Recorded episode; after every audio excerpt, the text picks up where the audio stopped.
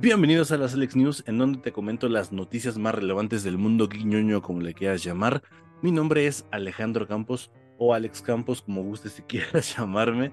Y en esta ocasión, pues, no tengo la playa de Superman, tengo una muy chida de Iron Man, muy clásica, muy cómic.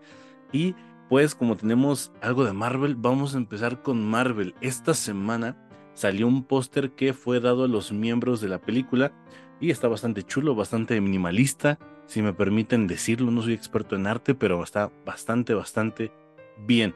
De ahí también salieron las imágenes de los Funcos que van a salir a la venta de X-Men 97 y me sorprende que no esté lo ves no.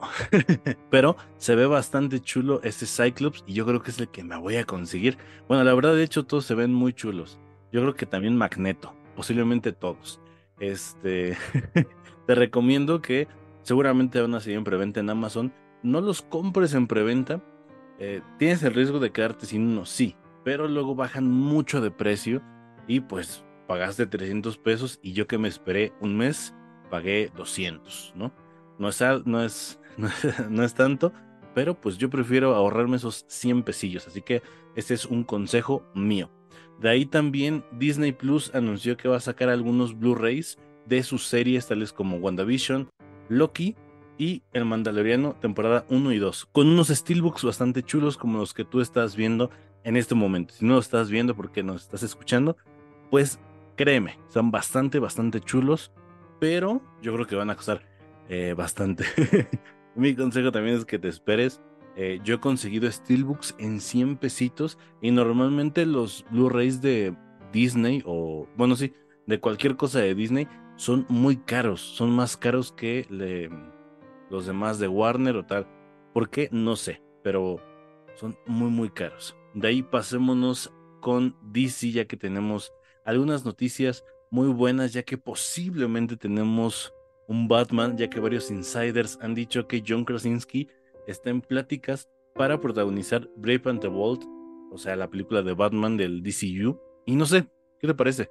Yo la verdad, siendo honestos, me gustaría, pero no lo veo como Batman. Me gustaría más un Hal Jordan, le quedaría perfecto y excelente. Aparte que ya, ya hace falta, ¿no? Un Hal Jordan. Hace mucho que no vemos uno.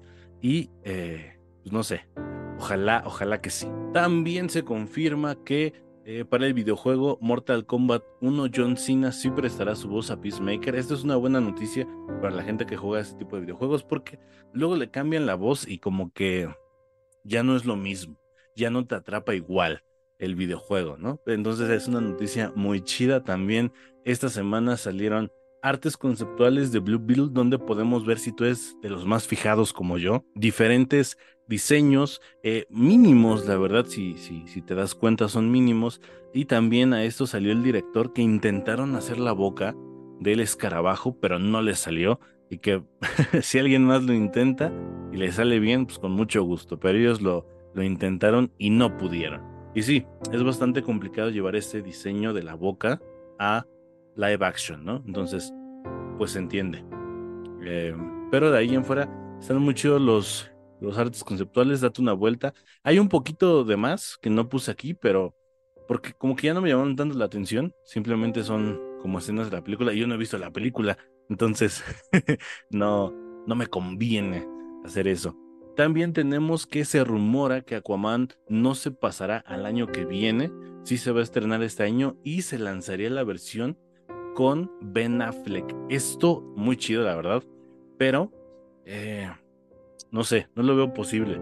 Entonces, venimos de un desastre de que Flash pertenece al Snyderverse, pero no, pero sí. Entonces, no sé qué tanto convendría traer a Ben Affleck o poner esa versión. Sí, ya no lo vamos a ver en el papel. Ahora, si es necesaria para la cinta y así lo hicieron, pues yo creo que te estarían entregando una cinta incompleta si es que no lo muestran a él, entonces entendería por qué lo sacarían ahorita. ¿Entienden? de ahí también vámonos con una noticia que está muy chida, ojalá se haga realidad, no sabemos, la vida da muchas vueltas y se le eh, se está haciendo viral una entrevista en donde Tom Hanks eh, dice que nunca le han preguntado si a él le gustaría estar en una película de superhéroes. Y él mismo se respondió y dice que le encantaría ser un villano de, de Batman o de Flash, a lo que muchos fans pensaron lo mismo, pensamos lo mismo, estamos conectados, que sería un gran Jay Garrick. Y sí, eh, le queda muy bien en estos años que tiene el papel de Jay Garrick. Ojalá James Gunn fírmalo, como dicen por ahí. Y pues nada, estas son todas las noticias de este, esta semana. Sé que han sido semanas, semanas difíciles, la verdad. No han habido tantas noticias. Vamos para tres meses de la huelga y un mes y medio de la huelga de actores, entonces pues no se ve, no se ve que acabe de pronto. Por ahí escuché en un lugar que es malo que sigan en conversaciones cuando son, son cosas muy fáciles de arreglar. Y sí, ¿no? Pero, pues no sé, no somos gente de negocios. Entonces, eh, esperemos que esto no dure tanto, porque de hecho Dune ya se retrasó al año que viene. Y la única cinta programada para el año que viene es Joker 2. Entonces va a estar muy, muy vacía las salas de cine, también de otros estudios, ¿no? Que ahorita no estamos sintiendo mucho porque siguen sacando programas que ya estaban grabados. Entonces, el año que viene yo creo que sí lo vamos a sentir o en algunos meses más. Mi nombre es Alex Campos o Alejandro Campos, como gustes si quieras llamarme, y esto fue las Alex News. Em, te veo la siguiente semana. Recuerda que hay mucho contenido en la semana, entonces date una vuelta si te gusta y nos vemos. La fuerza te acompañe. Chao.